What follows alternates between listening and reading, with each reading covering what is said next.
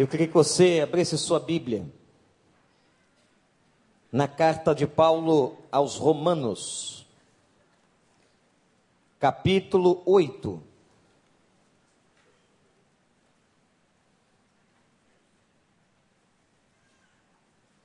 Em meus louvores nessa noite, a tudo que foi dito e feito aqui, louvando o nome de Deus, nós nos deparamos com algumas cenas muito chocantes. Como, por exemplo, a cena daquela família que apareceu naquele vídeo que pastor Júnior passou, mostrando que a criança copia o que ela vê dentro de casa. E quantas famílias, gente, quantas casas estão destruídas? Quantos estão ajudando na destruição da mente, do coração, da vida dos seus próprios filhos?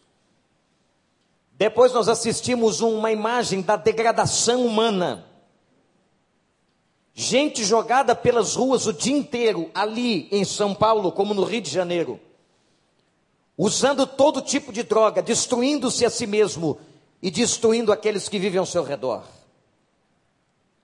A grande pergunta desta noite sobre a qual quero refletir com vocês brevemente na palavra, é que há um grande desafio hoje que nós enfrentamos, eu e você, e o mundo todo. Será que é possível ter esperança? E o texto que nós vamos ler, parece que Paulo está tratando exatamente sobre isso. E logo após esse texto, eu quero que você veja outras imagens que talvez você já tenha assistido mas que são tão importantes para nós entendermos a reflexão desta noite. Romanos 8, olha para o verso de número 18. Eu considero que o nosso sofrimento, ou os nossos sofrimentos atuais, não podem ser comparados com a glória que em nós será revelada. A natureza criada aguarda com grande expectativa que os filhos de Deus sejam revelados, pois ela foi sujeita, submetida à inutilidade, não pela sua própria escolha, mas por causa da vontade daquele que a sujeitou, na esperança de que a própria natureza criada será libertada da escravidão, da decadência em que se encontra, recebendo a gloriosa liberdade dos filhos de Deus sabendo que toda a natureza geme até agora, como em dores de parto, e não só isso, mas nós mesmos que temos os primeiros frutos do Espírito, gememos interiormente, esperando ansiosamente nossa adoção como filhos, a redenção do nosso corpo. Pois nessa esperança fomos salvos, mas esperança que se vê não é esperança. Quem espera por aquilo que está vendo? Mas se esperamos o que ainda não vemos, aguardamo-lo pacientemente. Da mesma forma, o Espírito nos ajuda em nossa fraqueza, pois não sabemos como orar, mas o próprio Espírito intercede por nós com gemidos inexprimíveis. E aquele que sonda os corações conhece a intenção do Espírito, porque o Espírito intercede pelos santos de acordo com a vontade de Deus e que Ele nos abençoe. Deixa sua Bíblia aberta nesse texto e olhe essas outras imagens.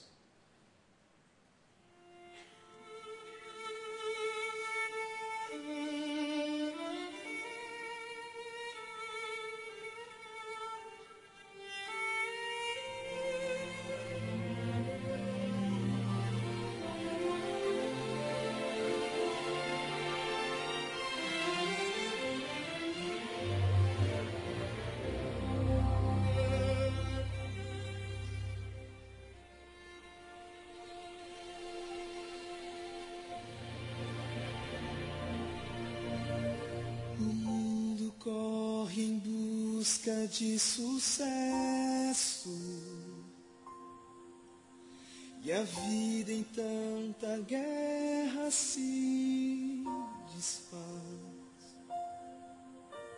O homem sonha as glórias do progresso, mas anda velozmente para nos concede a glória verdadeira.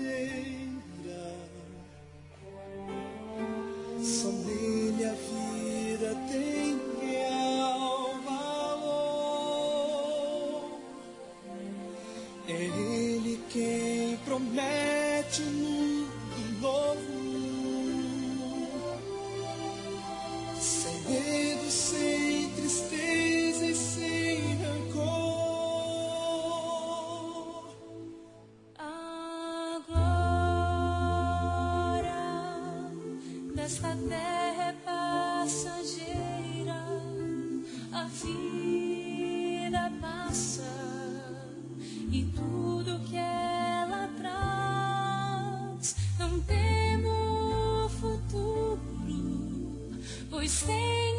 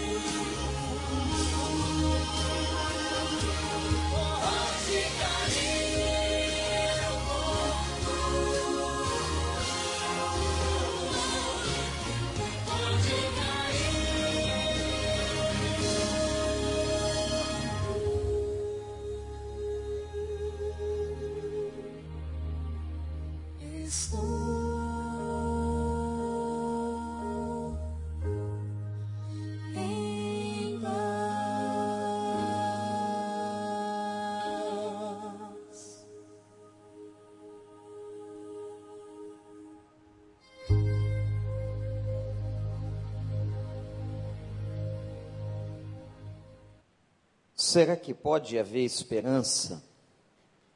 Diante de todas as imagens que nós vimos aqui hoje à noite? Eu me lembro que naquela terça-feira de 11 de setembro de 2001, eu estava de manhã na minha casa, o telefone tocou. Era a Tamar, dizendo para que ligássemos a televisão. Em 1996, eu havia subido pela primeira vez naquelas torres Fiquei maravilhado, como qualquer pessoa que teve o privilégio de subir ali, com mais de 100 andares, de ver aquela cidade de Manhattan tão linda, e agora tudo está no chão. E daquele momento, como dizem alguns analistas, o mundo começa a sofrer um impacto tremendo. O império do século se sente ameaçado, abalado, quando quatro aviões tentaram contra os Estados Unidos, derrubando as duas torres em Manhattan. Um foi contra o Pentágono e o outro foi abatido ou então caiu por uma luta interna dos passageiros com aqueles terroristas. Começou uma crise que chegou até nós, está instalada no mundo. Ninguém mais passa no aeroporto americano sem tirar os sapatos. Ninguém pode levar mais do que 30 mililitros na sua bolsa. Em qualquer aeroporto do planeta você é extremamente interrogado para onde você vai e o que você vai fazer. Três meses depois, George Bush ordena que os aviões de guerra americanos bombardeiem as cavernas de Tora Bora, onde possivelmente estava o autor, o arquiteto da ideia, Osama Bin Laden. Um massacre como nunca se viu e o homem consegue escapar para o Paquistão. Dois anos depois, entendendo que tudo aquilo estava tendo o apoio do Iraque, e numa explicação de que aquele país tinha guerras químicas, os Estados Unidos invadem o Iraque. E o interessante é que nessa guerra toda, se no World Trade Center morreram 3 mil pessoas, só na guerra do Iraque com o Afeganistão morreram mais de 6 mil soldados americanos. Vocês sabem quanto os Estados Unidos gastaram e que hoje é fato responsável, fundamentalmente, para toda a crise mundial que estamos vivendo? Os Estados Unidos da América gastaram com estas guerras mais de 4 trilhões de dólares. É número que não dá na sua calculadora. E a gente olha para esta cena e pergunta assim: será que é esperança, pastor? Será que existe alguma possibilidade de esperança na terra? Como ter esperança? E o texto que a gente acabou de ler é um texto que Paulo está falando essencialmente sobre esperança. E eu quero dizer a você que ele começa a falar do gemido da natureza, versículo 22. E ele diz que toda a criação está gemendo, e esse texto é tão interessante. Toda a criação na terra está gemendo, a terra está gemendo, a natureza humana está gemendo. Quando a gente entende que a natureza está gemendo, a gente compreende o que a gente tem assistido na televisão, na internet, de que o mundo ecológico onde nós moramos, o nosso planeta está morrendo. Há um aumento da temperatura da Terra, as geleiras estão se derretendo, os mares vão criar volume de água. Queimadas estão acontecendo em todo o mundo, o clima não é mais o mesmo, meus amigos, de 30 anos atrás. Está havendo uma seca terrível como nunca houve no centro-oeste do Brasil. Estamos sentindo uma secura no centro do país, como se estivéssemos no deserto de Saara. Terremotos que abalam o mundo, terremotos como aconteceu no fundo do mar, perto do Japão, provocando um tsunami com ondas de 30 metros de altura, invadindo a cidade, destruindo milhares e milhares de casas e edifícios e morrendo milhares de pessoas. Tsunamis devastadores, furacões, tufões, como agora, de novo, no Japão, nós assistimos. Vulcões estão acordando em todos os lugares, tempestades avassaladoras, as secas estão devastando regiões inteiras, há uma queda cósmica, há uma queda cósmica, o mundo está morrendo, há um problema na natureza gravíssimo. Mas, como se não bastasse o problema da natureza, do sistema ecológico no mundo, tratado nesta cidade pelas grandes autoridades do planeta em 1982, a ECO, que veio aqui fazer uma denúncia sobre o que está acontecendo na Terra. Como se não bastasse isso, Não é só a natureza que está gemendo, mas as nações estão gemendo. O aspecto financeiro está corroendo hoje a mente das autoridades do mundo inteiro, está assombrando o mundo. As guerras nos ameaçam. O século XX viu duas grandes guerras mundiais. A Primeira Guerra Mundial, depois a Segunda Guerra Mundial, e guerras estouraram em todos os continentes da Terra. Em 1995, a revista Time publicou uma matéria muito interessante, dizendo que em 5.560 anos de história no mundo, em 1995 já havia sido computado 14.531 guerras, e as últimas nos últimos cinco anos do início da década de 90. E é interessante o que dizia aquela reportagem. Eles diziam assim, naquela pesquisa, que saiu na revista Time, uma das revistas mais lidas do mundo, que no tempo do exército romano, do poderio romano nos dias de Cristo, num cálculo atualizado se gastava 65 centavos de dólar para matar um inimigo. Na época de Napoleão Bonaparte, na França, num outro cálculo, eles entenderam que se gastava até 3 mil dólares para matar um inimigo. De 65 centavos para 3 mil dólares. A Primeira Guerra Mundial, meus irmãos, anos depois, consumia 21 mil dólares para matar apenas uma pessoa, um soldado inimigo. Na Segunda Guerra Mundial, se gastou 200 mil dólares para se matar um inimigo. E hoje, as forças bélicas americanas gastaram mais de 4 trilhões de dólares para destruir os seus inimigos. O mundo, a sociedade no mundo inteiro está gemendo. Mas não é só a natureza e a sociedade, o Brasil geme. A nossa terra geme. As pessoas da Cracolândia estão gemendo. As famílias estão gemendo. Se nós sairmos aqui deste templo esta noite e andarmos pelas ruas deste bairro na Barra da Tijuca, ou próximo em Jacarepaguá, ou no centro da cidade, nós vamos ver pessoas que estão gemendo em todos os cantos, em todas as esquinas. As pessoas do Brasil estão gemendo. Num país de sofrimentos, onde a nossa maior crise hoje é moral. Num país que agora as pessoas que vão ser punidas estão dizendo o seguinte: não, não podem me punir, porque a minha corrupção foi antes de eu ser eleito ou ser candidato a algum cargo público. Eu não posso ser punido, eu não fiz nada. A nossa guerra e o nosso gemido é um gemido moral. E Paulo vai dizer que nós também estamos gemendo. Qual é a esperança? O que é que nós vamos fazer? Olhe para cá.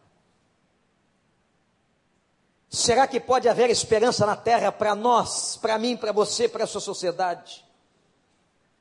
Eu fui buscar então na Bíblia o que a Bíblia fala sobre esperança. Mas antes de buscar o conceito bíblico do que é esperança, eu pude ler o que é que os terapeutas, psicólogos e filósofos falam sobre esperança. E eles dizem assim: presta atenção que a esperança é um estado psicológico. A necessidade do homem olhar para o futuro, então ele se enche de uma expectativa, de um sentimento de que alguma coisa possa melhorar no futuro. A esperança, ela é tão irracional às vezes, meus irmãos e irmãs, que ela não tem lógica. A esperança contraria a lógica. A esperança, na verdade, é uma probabilidade, é uma torcida. Vamos ver se vai dar certo. Tomara que dê certo. Eu creio que pode dar certo. Quem sabe pode acontecer para muitos e muitos que estão aqui e pelo mundo afora. A esperança é uma ilusão. Mas eu quero anunciar para você nessa noite, em nome de Jesus, que o que a Bíblia fala sobre esperança é totalmente diferente do que aqueles conceitos filosóficos, psicológicos possam afirmar. Sabe por quê? Anote no seu coração. Esperança na Bíblia é certeza. Esperança na Bíblia, gente, é convicção de que alguma coisa que ainda não aconteceu acontecerá, alguma coisa que não se cumpriu se cumprirá, alguma coisa que ainda vai vir, vai chegar e vai ser triunfal para a vida de todo aquele que crê. Você crê? Achei um texto na palavra em Romanos 15, verso 4, que diz que tudo que está na Escritura e na Bíblia é para nos trazer esperança. E o autor aos Hebreus diz assim: a esperança é a âncora da nossa alma. Sabe o que nós somos capazes de fazer? Guarda aqui o que eu vou dizer para você.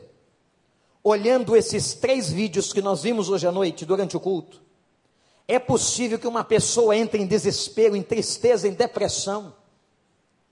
Quanta gente sem esperança na sua vida se mata, tira a sua própria vida. A Bíblia diz que a esperança cristã é como uma âncora de um navio que vai para o fundo do mar e agarra nas profundezas do oceano e crava as suas garras lá no fundo, como aquela âncora presa, e ela não deixa o navio se mover. O que pode sustentar a vida de uma pessoa é esperança. O que alimenta a nossa vida aqui nessa noite é esperança. O que nos faz cantar louvores a Deus diante de tudo que vimos hoje é esperança. O que faz você se alegrar e sorrir no meio de tanta tribulação, meu irmão, minha irmã, olha para mim, é esperança. E a Bíblia diz que essa esperança de Deus, que é diferente da esperança da sociedade, que é diferente da esperança do mundo, que é diferente da esperança dos filósofos, que é diferente da esperança traduzida, definida nos dicionários. Essa esperança, ela vem por causa da salvação. Quando Deus traz a nós uma salvação, Ele inunda, Ele enche, Ele coloca na vida de todos nós, na mente, no coração, esperança. Isto é, aquele que conhece a Cristo tem a vida repleta de esperança. A Bíblia diz que são três coisas que vão permanecer. Quando esse mundo nada mais existir, quando o sistema da sociedade onde a gente vive desaparecer, existem três coisas que o apóstolo Paulo, escrevendo aos Coríntios, diz que vão permanecer: a fé, a esperança e o amor. E eu estou aqui nessa noite para dizer para você que, mesmo diante de todas as cenas que você viu, Deus pode trazer essa esperança na tua vida. Eu sei que há pessoas aqui nesta noite, nesse grande auditório, que estão sem esperança. Não apenas sem esperança no mundo e pelo mundo, não tem mais qualquer perspectiva, não creem mais em políticos, não creem mais em sociedade, mas elas não têm esperança na sua própria vida, não têm esperança na sua própria casa, não têm esperança que alguma coisa possa mudar, não têm esperança que alguma coisa possa ser transformada. E eu estou aqui nesta noite, em nome de Deus, para pregar este Evangelho e para dizer a você que o Espírito Santo de um Deus que vive, de um Deus que é real, pode hoje inundar tua vida de esperança. Porque a esperança da Bíblia e a esperança de Deus, ela é invisível é alguma coisa que nós sentimos e esperamos por algo que pela fé sabemos que vai acontecer. É convicção. É uma esperança que não falha. É aquela esperança que estava no coração de Paulo, que fora, meus irmãos, decapitado na cidade de Roma. Mas ele conseguia dizer assim: para mim, essa vida aqui e viver aqui é Cristo, mas se eu morrer é lucro. Louvado seja o nome de Deus. Esperança que tomou o coração de Pedro, que pela tradição foi crucificado de cabeça para baixo. No final da sua vida, o apóstolo Pedro, aquele Pedro que tanto amava Jesus, tinha tanta fé e tanta certeza na salvação e tanta convicção no céu, que ele disse na hora da morte: Eu não sou digno de ser crucificado como Jesus, me crucifiquem de cabeça para baixo. E ele ali morreu na certeza de que o Senhor tomaria a sua vida, a sua alma nas suas mãos. E nós temos a convicção que Pedro está sentado nas regiões celestiais. Mas você vai perguntar, e talvez você seja tão racional, tão inteligente, tão pragmático, que você vai perguntar, pastor, qual, qual é, ou quais são as fundamentações da esperança cristã? E eu quero dizer a você que há três fundamentos que alicerçam a nossa esperança. Há três fatos que são o alicerce, a base, a fundamentação da esperança cristã. E quero lembrar a você que a esperança que eu estou falando aqui em nome do Pai não é a esperança deste mundo, que esta esperança que eu estou pregando não é uma probabilidade, não é uma coisa possível de acontecer, não, eu estou falando de uma esperança que é certeza, que é convicção, que é paz de fé, que nós estamos apenas aguardando aquilo que não vemos sim, mas estamos aguardando com convicção que o Senhor Jesus Cristo voltará e arrebatará a igreja. Você acredita? De onde vem a fundamentação da esperança cristã? E é nesse texto, dos gemidos. Quando Paulo diz assim: a natureza está gemendo, o mundo está gemendo, o homem está gemendo, as pessoas estão gemendo, as culturas estão gemendo, as sociedades estão gemendo, mas há uma esperança fundamentada, primeiro, anote. O primeiro fundamento da esperança é num futuro de glória. Quando no versículo 18, olha para a sua Bíblia. Eu considero, disse Paulo à igreja que estava na capital do Império Romano, eu considero que os nossos sofrimentos atuais, guarda isso no teu coração, meu irmão, minha irmã, meu amigo que entrou aqui nessa noite, os sofrimentos atuais não podem ser comparados com a glória que nos será revelada em Cristo Jesus, o nosso Senhor. Aleluia! Não há sofrimento, não há crise financeira, não há doença no corpo, não há problema conjugal, nada, nenhum sofrimento na terra, ou sobre a terra, ou sobre qualquer casa, ou sobre qualquer família, ou sobre qualquer pessoa, ou sobre qualquer sociedade, ou sobre qualquer cultura. Não há um sofrimento sequer que possa ser comparado à glória que virá sobre a igreja e sobre os filhos de Deus porque será algo magnífico, meus irmãos. E nós cremos nisso. Nós cremos que esta glória virá. E você perguntar assim, pastor, por que, que aquelas torres caíram? Pastor, por que onde estava Deus? Eu me lembro que Anne Graham, filha de Billy Graham, dando uma entrevista marcante histórica nos Estados Unidos, declarou aquela sociedade americana que foi fundada em princípios bíblicos, ensinos que vieram do protestantismo bíblico fundamentado, e ela começa a dizer que não foi Deus que se afastou do povo, mas foi o povo que se afastou de Deus. E ela começa a dizer que tudo começou quando tiraram Deus das escolas, quando tiraram Deus dos currículos escolares, quando os pais não tinham mais tempo para dar para os seus filhos, quando mais ninguém sentava para educar os seus filhos de acordo com a palavra do Senhor. Quando as pessoas pararam de ir às igrejas, esvaziando os templos e enchendo as boates dos Estados Unidos, as casas de festas e as festas de Halloween e de todo tipo de demonismo que tomou a sociedade americana. N. começou a dizer que foi o homem, foi a sociedade que se afastou de Deus.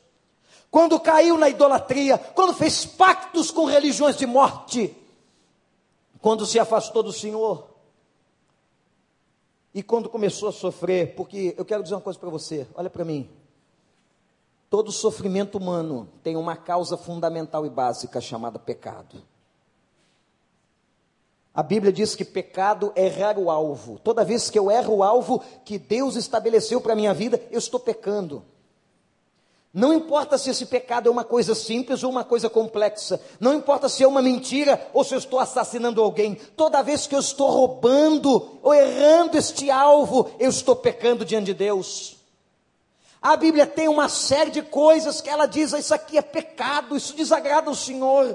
A idolatria é pecado, a feitiçaria é pecado, a prostituição é pecado, a mentira é pecado, roubar é pecado, matar é pecado, a bebedice é pecado, a inveja é pecado, o ódio é pecado, o adultério é pecado, homicídio é pecado, a prática da homossexualidade é pecado, o roubo é pecado, a maldade é pecado, deixar de fazer o bem é pecado. É nessa sociedade que nós estamos inseridos. É nessa sociedade que derruba torres, que mata crianças, que vê pessoas morrendo, cheirando e fumando crack na sua frente e continuam jogando futebol. Como um tempo em que o jornal O Dia publicou uma matéria de um fato na Baixada Fluminense de crianças juniores que entravam na adolescência e jogavam futebol em Caxias com a cabeça de uma pessoa que havia morrido e sido decapitada. Esse tipo de mundo que nós vivemos. Mas a Bíblia diz assim: eu quero que isso aqui refrigere a sua alma, meu irmão. Eu quero que isso agora traga bálsamo ao seu coração. Que o Espírito Santo fale com você agora. Que o Espírito de Deus toque na tua vida agora. Que você que entrou aqui sem esperança saia daqui com o coração cheio de alegria na presença de Deus. Há uma glória em Cristo Jesus que vai ser revelada para todo aquele que nele crê. Há uma glória, algo que virá sobre nós algo que acontecerá na vida de todo aquele que crê. E a Bíblia diz que haverá um dia, Apocalipse capítulo 22. Tem Bíblia aí? Haverá um dia em que a ordem do mundo que nós estamos vivendo desaparecerá, quer você acredite ou não. Eu quero que, se você não acredite nisso, que você faça um desafio com Deus e eu torço para que essa noite na sua mente seja uma noite de tormento. Que você sonhe com o mundo acabando com as coisas mais desesperadas. Se for essa maneira de Deus falar com você que Ele existe e que este mundo vai chegar a um julgamento final, amém. Que isso aconteça hoje com você. Mas que você compreenda de uma vez por todas que a era, que a história que nós estamos vivendo terá um fim. E Apocalipse 22, versículo 3 a Bíblia vai anunciar para nós o que vai acontecer. E é nesse versículo, nesse capítulo, que João está na ilha de Pátimos, de, diz a palavra: então o anjo me mostrou que o rio da água, claro como cristal, fluía do trono de Deus e do cordeiro que estava sentado à sua direita. E no meio da rua principal da cidade, de cada lado do rio estava a árvore da vida que frutifica doze vezes por ano, uma por mês, e as folhas da árvore servem para curar as nações. E diz o texto: já não haverá mais maldição nenhuma, louvado seja o nome de Deus.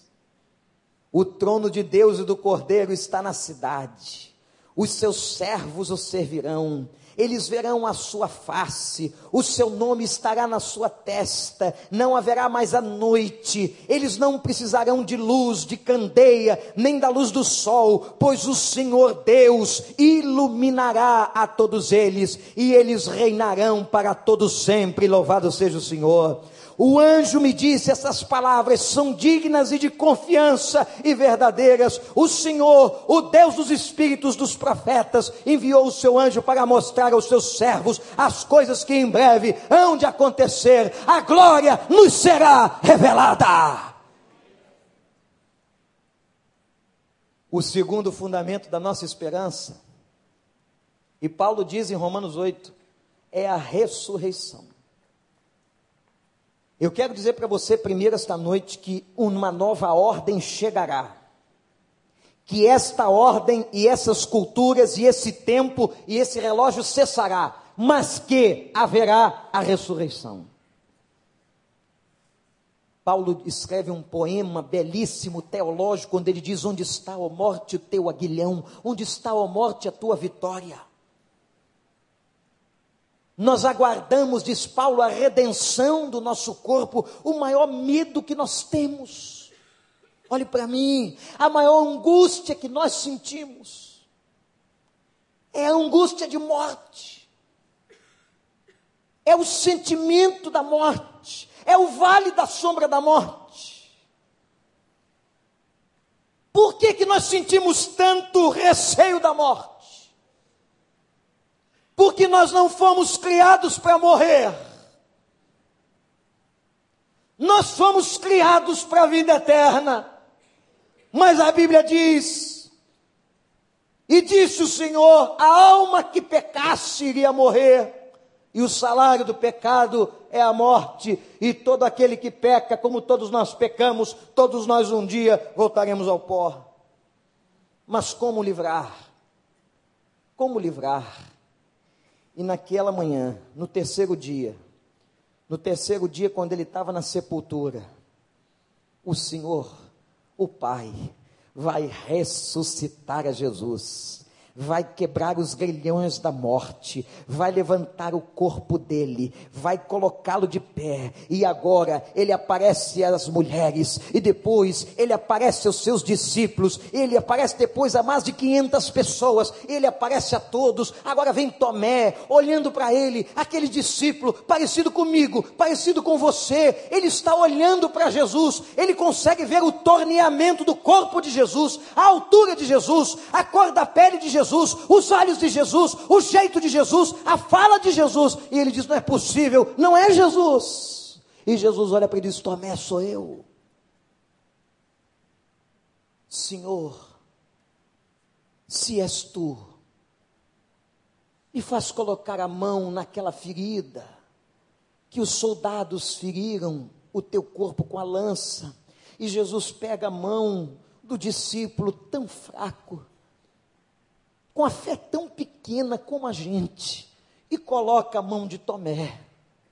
E o Senhor ensina uma lição e diz a ele: Tomé, Tomé, bem-aventurado as pessoas que não viram e creram. Ele está vivo. Nós cantamos aqui nessa noite. Eu quero que você saia com esta mensagem, quer que você acredite ou não, leve para casa. Jesus de Nazaré está vivo. O Senhor está tão vivo que Ele está aqui nessa noite, que o Seu Espírito passeia entre nós, que eu tenho certeza que essa palavra está fazendo arder fogo no seu coração, que está fazendo convencer teu, a tua consciência. Esta palavra está ardendo na sua vida, porque Jesus Cristo está vivo, porque o Pai o ressuscitou. E agora Paulo diz assim: assim como Ele ressuscitou, nós também ressuscitaremos com Ele. Ah, meus irmãos, a minha mãe que morreu em Jesus, os meus amigos que morreram em Jesus, o meu pai que morreu em Jesus, as pessoas que você conhece que morreram em Jesus, um dia você as verá de novo, porque elas estão vivas no seio de Abraão. Nós sentimos tristeza sim. Fiquei com o coração tão partido essa semana. Eu me lembro daquela moça tão simples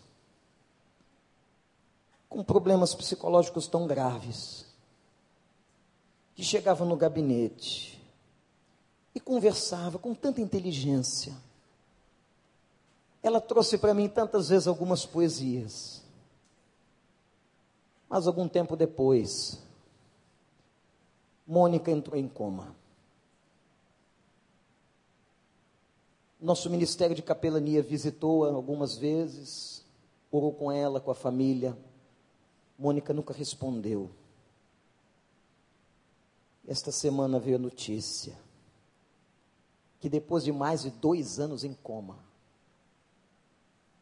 membro desta igreja, sabe lá Deus por que esse tempo, aprove o Senhor tomar a sua serva.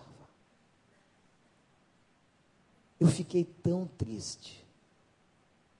Coração de pastor é coisa melada.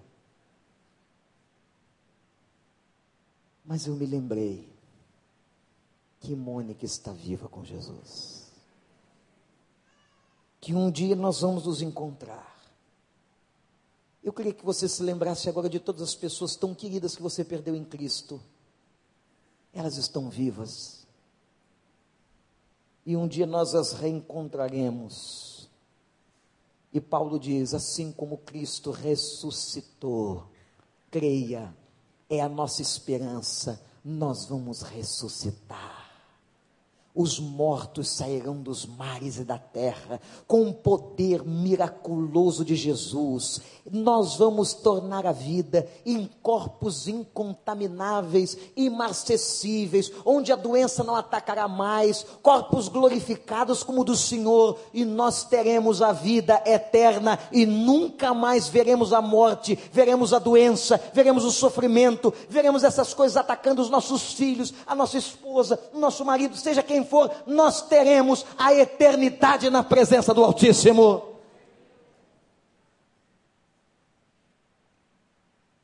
A nossa esperança está fundamentada na glória que nos será revelada.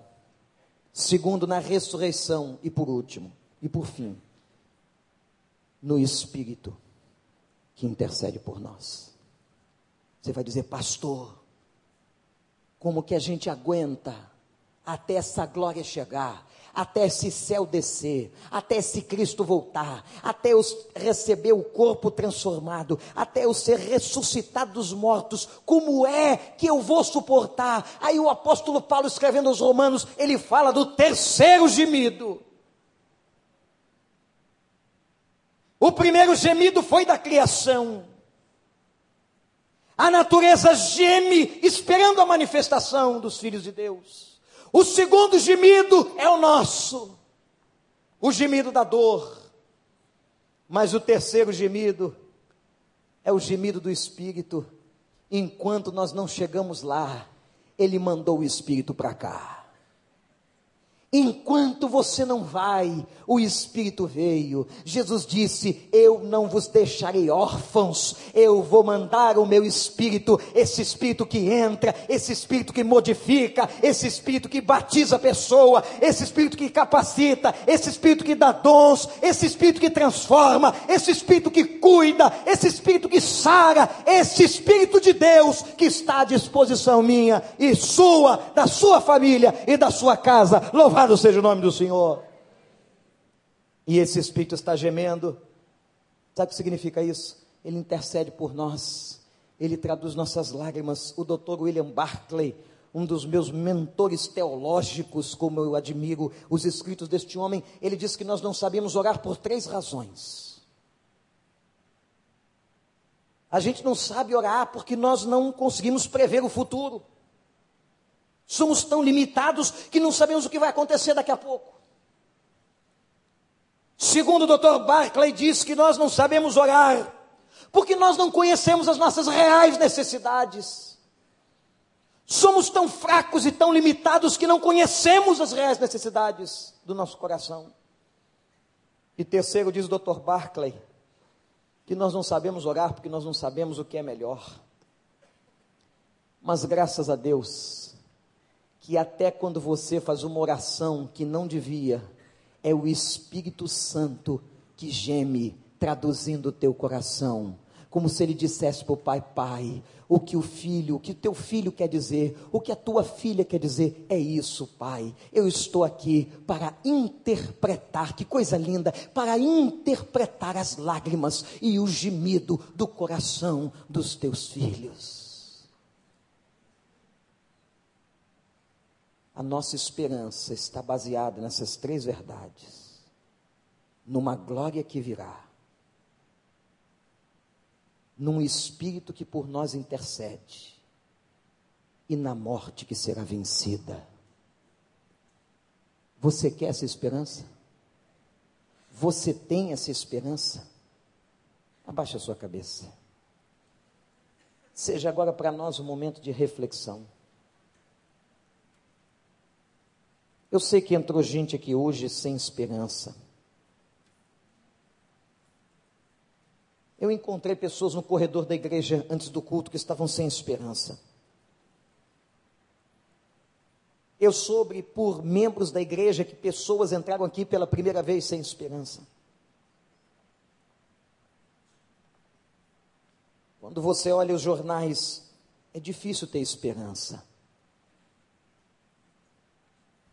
Quando você se lembra do 11 de setembro de 2001, é muito duro ter esperança. Quando você olha para a sua vida hoje, talvez você não tenha esperança. Ninguém sabe, você sabe. Você sabe que lá no fundo do teu coração hoje você não crê mais. Você sabe que lá no fundinho você já não tem mais motivação. Tem gente que entrou aqui nessa noite que está triste, está abatido. Tem gente que tem até religião, mas não tem esperança. Mas eu quero dizer a você nesta noite que o Espírito Santo trouxe você aqui hoje para encher o teu coração de esperança. Que o Espírito Santo rasgue o véu dos teus olhos, o véu que cobre os olhos espirituais e que hoje você enxergue a esperança.